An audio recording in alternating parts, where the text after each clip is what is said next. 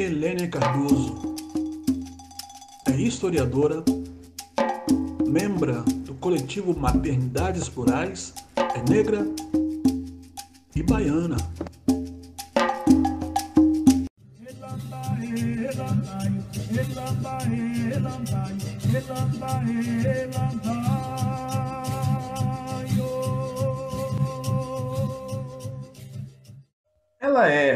Baianissimamente soteropolitana, licenciada em História pela Universidade Católica de Salvador, pós-graduanda em História da África e Cultura Afro-Brasileira pela FACIBA, professora de Ensino Fundamental 2, organizadora do Sarau Marechal e cofundadora da página Maternidades Plurais.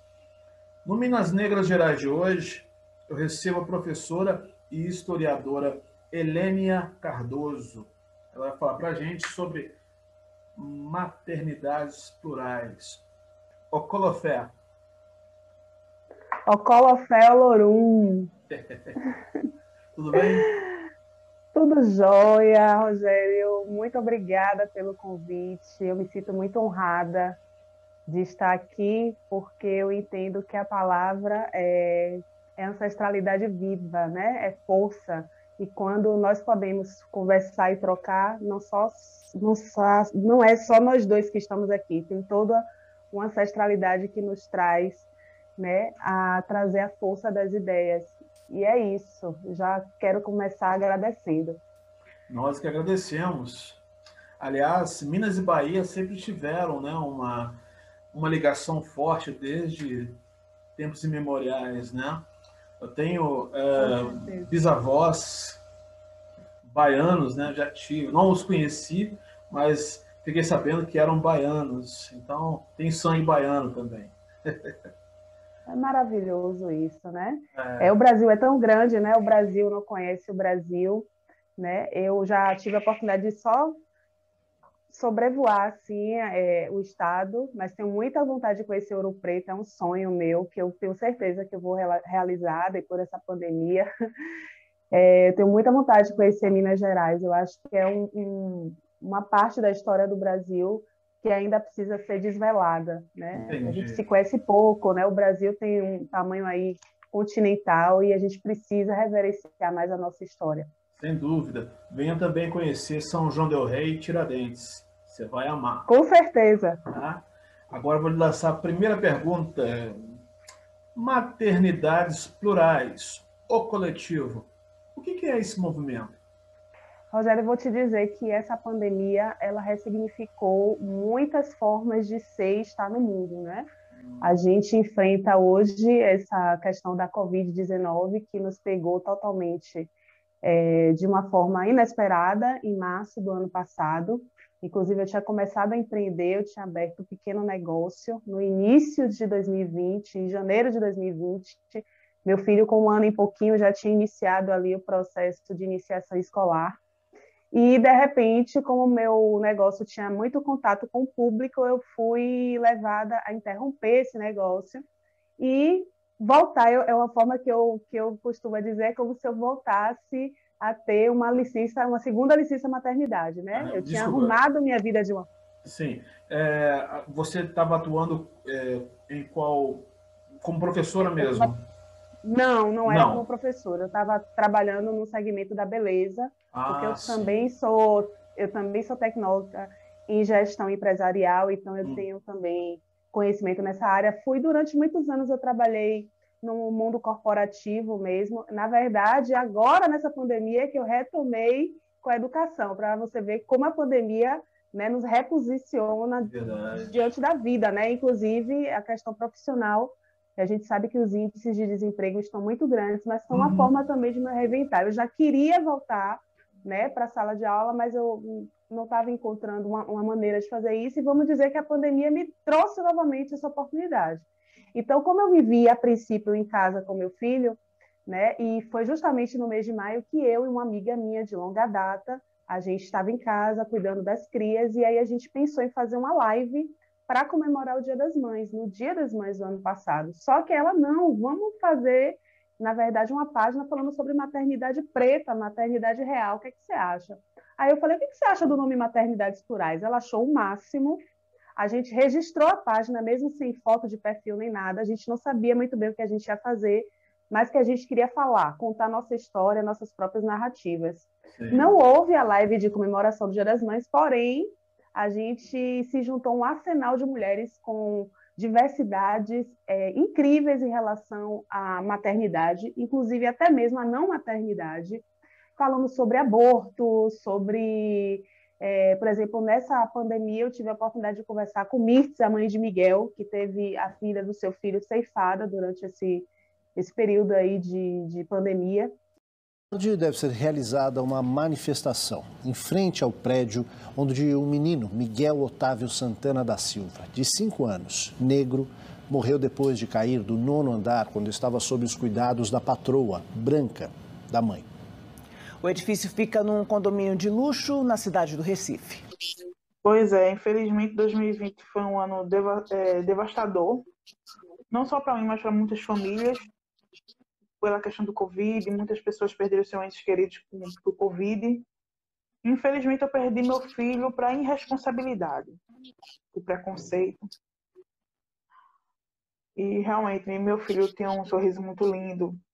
Meu filho em si era muito lindo, não é porque eu sou mãe, né? Que mãe, mãe é mãe, mas meu filho era uma pessoa muito linda, tanto por dentro quanto por fora. E aí a gente tem lá no Maternidades Plurais um mosaico de, de uma diversidade de posicionamentos e vivências sobre ser mãe e vivenciar essa experiência. Maravilha. Na sua opinião, qual, quais seriam as melhores formas de lidar com diversidades no atual cenário brasileiro? Da maternidade? Exato.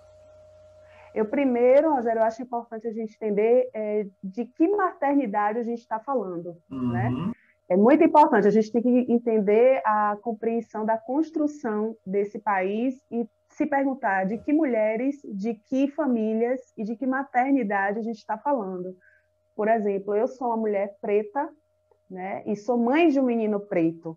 E eu vou te dizer que a minha consciência racial ela se potencializou quando eu tive a certeza que eu iria ter um menino. Foi ali que acendeu todos os, os prismas que eu estava numa sociedade altamente genocida e que tem como alvo corpos pretos masculinos. Então, isso me, me deu um clique, vamos dizer assim, para a militância antirracista real. Eu já tinha essa construção, mas ela se acendeu de uma forma mais latente quando eu me tornei mãe de um menino preto, onde a gente sabe que o nosso sistema ele tem corpos pretos como alvo. Então, assim, eu percebi que eu tinha que fazer alguma coisa nesse sentido de estar tá me potencializando e potencializando outras mulheres no sentido de estar tá no combate antirracista, antimisoginia e construindo a sociedade que a gente quer que os nossos filhos desfrutem efetivamente. Então, quando a gente vai falar de maternidade, a gente tem que perguntar que maternidade é essa? É uma mãe mineira, é uma mãe baiana, ela é branca, ela é preta, é, que classe social ela, ela pertence, ela tem acesso à universidade, não tem, é, que tipo de trabalho ela exerce. Então, assim, existe um, várias interseccionalidades, que são avenidas identitárias, que vai muitas das vezes determinar, ou vai, pelo menos, é, desenhar alguns cenários para essa mãe, para essa família. Então, é importante a gente saber de que maternidade a gente está falando. Super importante, super importante. Agora, olha só, lá pelos idos dos anos 90, quando a internet ainda estava é, nos seus, nos seus preliminares, né, globalmente, em especial aqui no Brasil, uh, o lema era encurtar o tempo e as distâncias. Entretanto, a gente não tinha a menor ideia da possibilidade de uma pandemia global há pouco mais de duas décadas né, a seguir. Partindo desse princípio, qual o seu ponto de vista sobre a função da internet nesses tempos difíceis, em especial no cotidiano das mães brasileiras?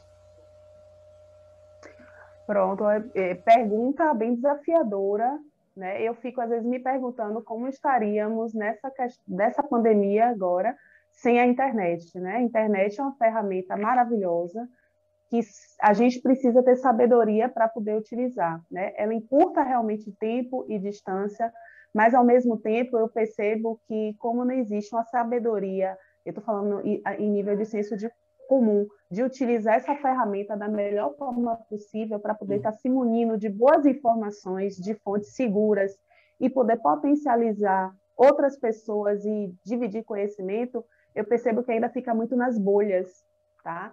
É, infelizmente, a gente está num país que voltou aos índices de fome e a gente percebe que o acesso à internet ela é um privilégio, ela não deixa de ser um privilégio. Haja vista muitos alunos que estão fora das salas de aula e não estão podendo acompanhar né, as suas aulas de forma híbrida, remota, como queiram chamar, é, por causa desse abismo social e econômico mesmo. A gente tem que entender que o Brasil ele foi cunhado em cima de grandes violências e que é, o desenrolar do desemprego é em cima justamente disso, né, de um processo de escravização que nós sofremos e que nós sofremos e que a grande maioria da população ainda sofre as consequências até hoje com a exclusão digital, inclusive. O número de crianças e adolescentes sem acesso à educação no Brasil saltou de 1 milhão e 100 mil em 2019 para mais de 5 milhões em 2020. O dado faz parte de um estudo lançado nesta quinta-feira pelo Unicef, o Fundo das Nações Unidas para a Infância em parceria com o Centro de Estudos e Pesquisas em Educação. Sob o título Cenário da Exclusão Escolar no Brasil, um alerta sobre os impactos da pandemia da Covid-19 na educação, o levantamento detalha que no ano passado o número de brasileiros com idade entre 6 e 17 anos fora da escola chegou a 1 milhão e meio. A suspensão das aulas presenciais e a dificuldade de acesso à internet e à tecnologia, entre outros fatores, fizeram com que esse percentual aumentasse ainda mais.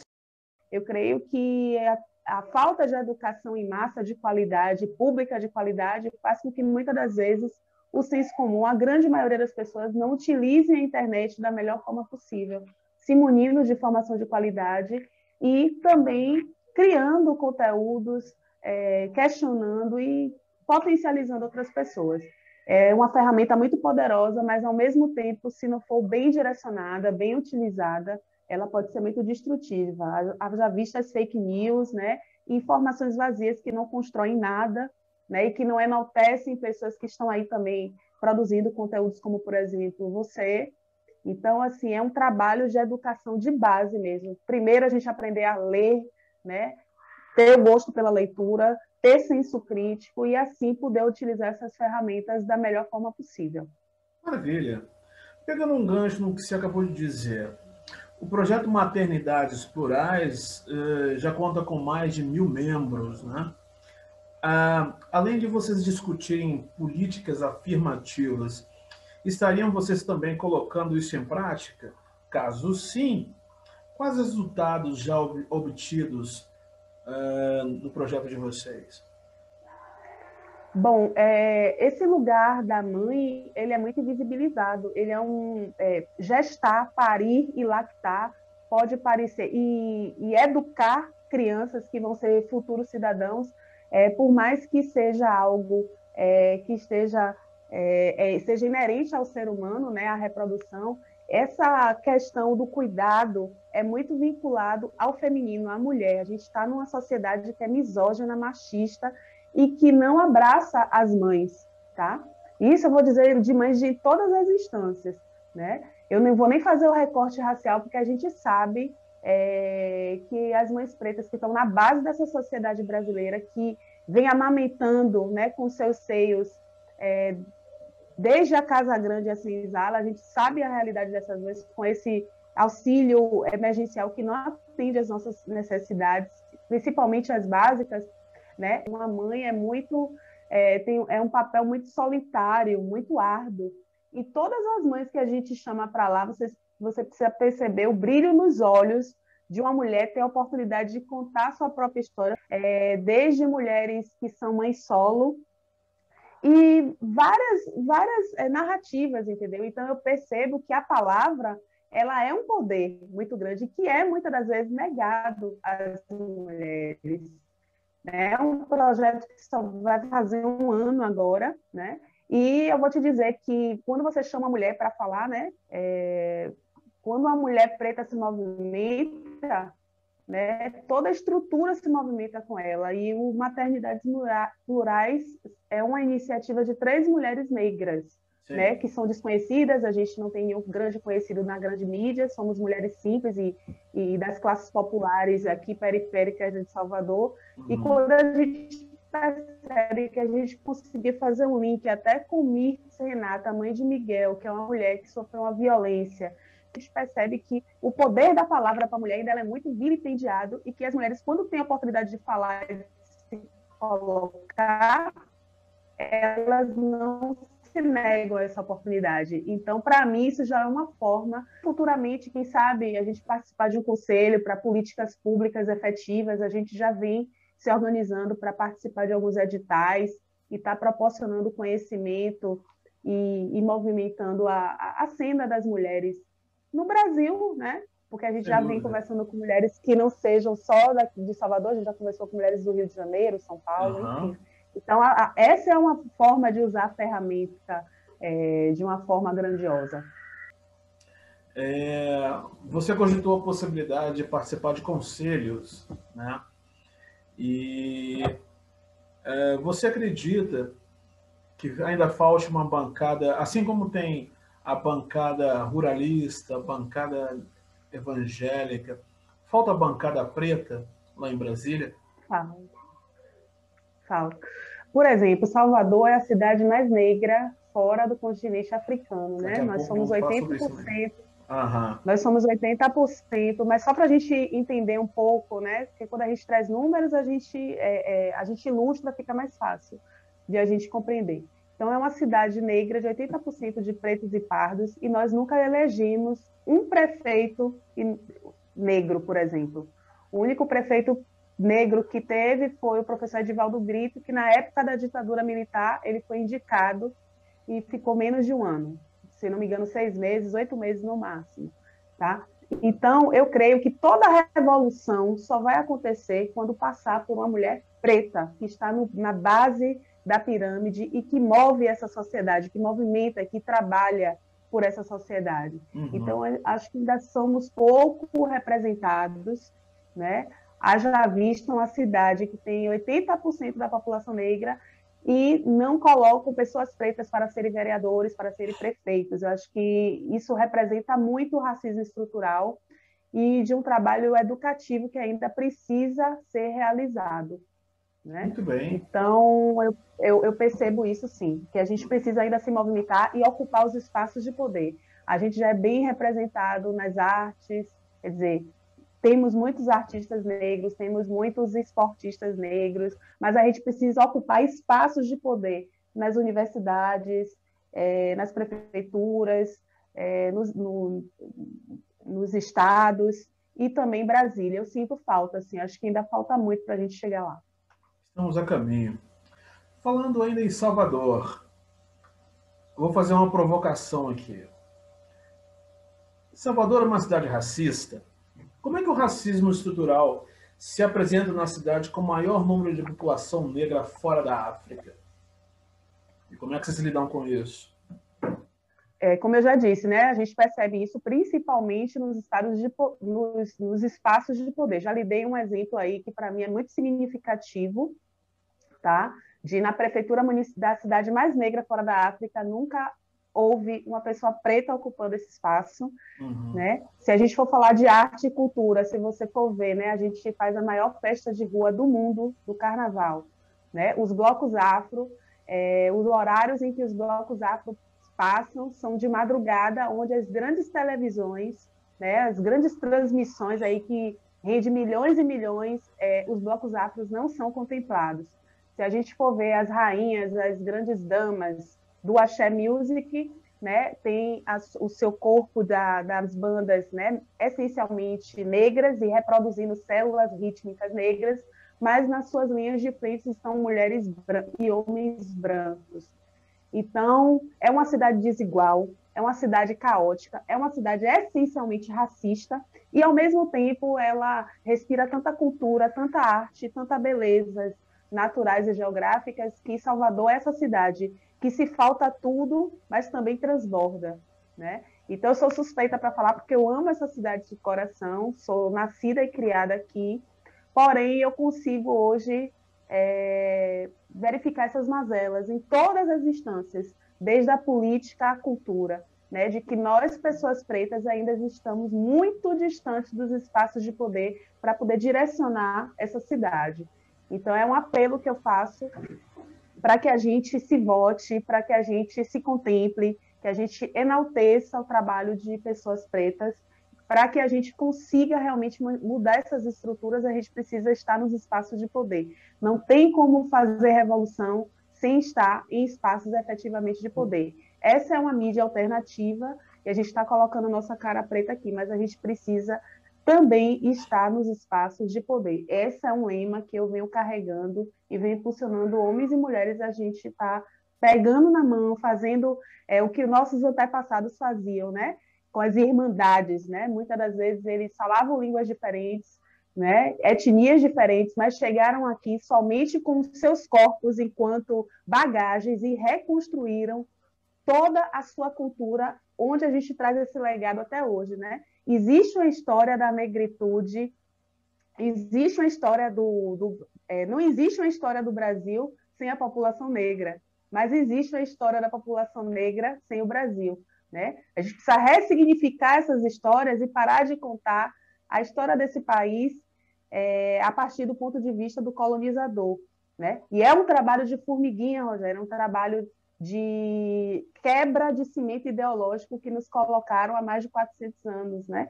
Eu estava fazendo a reflexão e pensando, poxa, como eu, na minha infância e adolescência, gostava muito de história geral, que não era história geral, era história da Europa, e um pouco que eu não me interessava pela história do Brasil. Uma história né? parcial.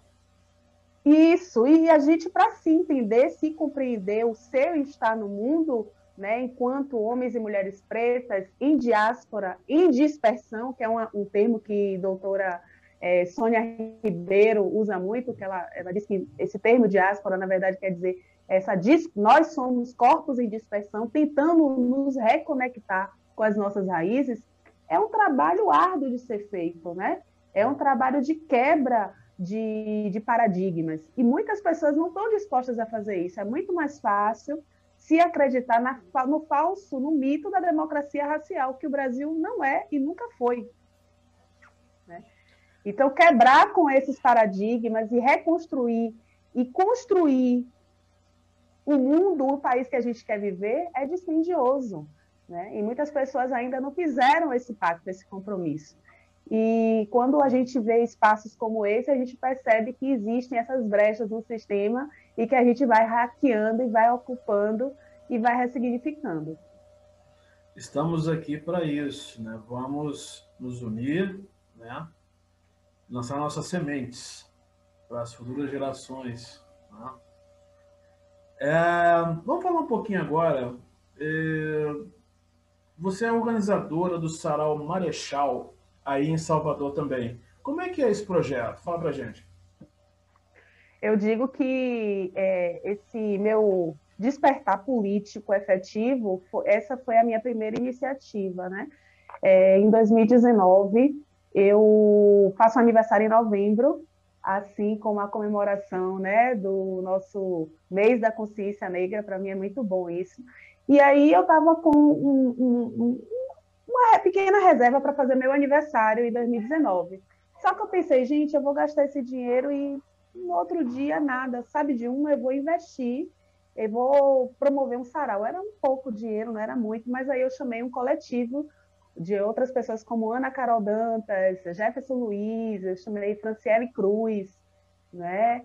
E escritores e poetas aqui da região de Salvador nesse bairro que é periférico, é próximo da, do, do subúrbio ferroviário de Salvador, Marechal Rondon, faz fronteira.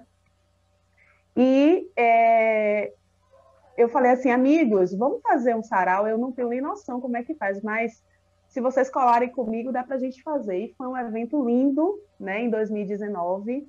Foi presencial maravilhoso, teve lançamento de marca de roupa afro, teve música, teve poesia, é, teve teatro, o pessoal do Dandara Guzmão, que é um grupo de teatro aqui é, da Universidade Federal da Bahia, da UFBA, é, fizeram encenações, né?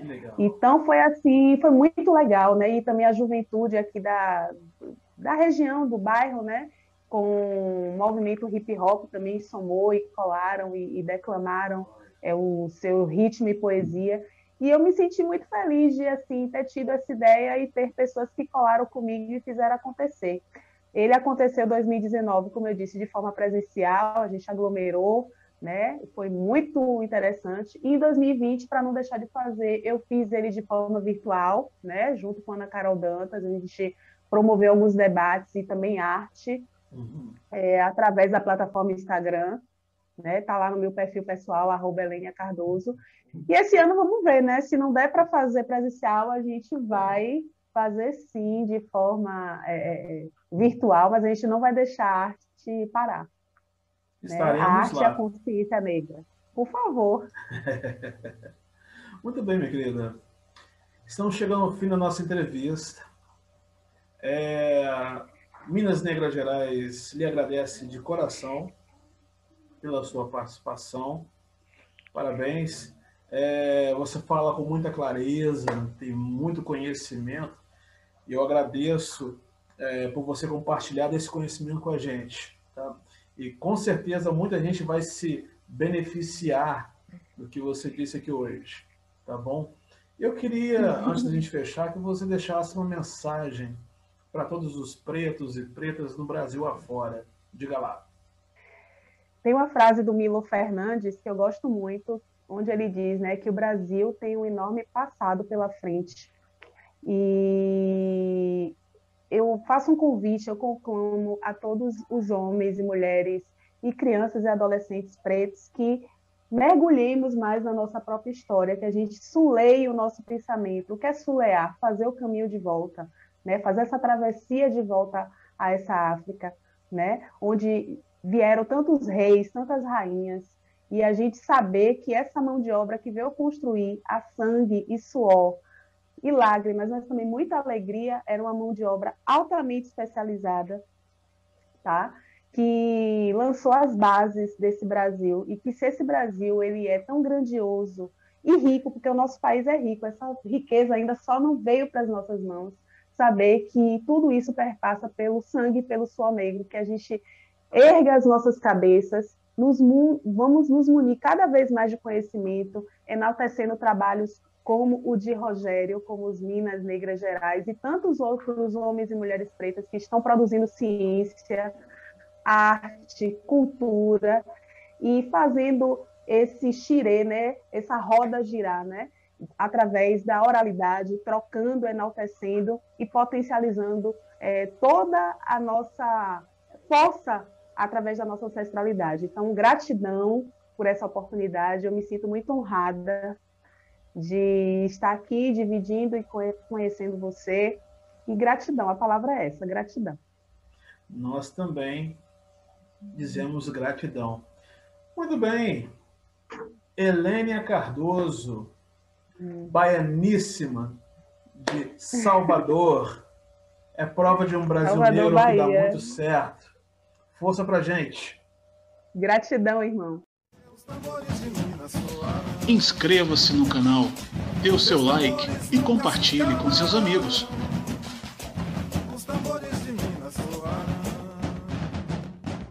Seus tambores nunca se calam.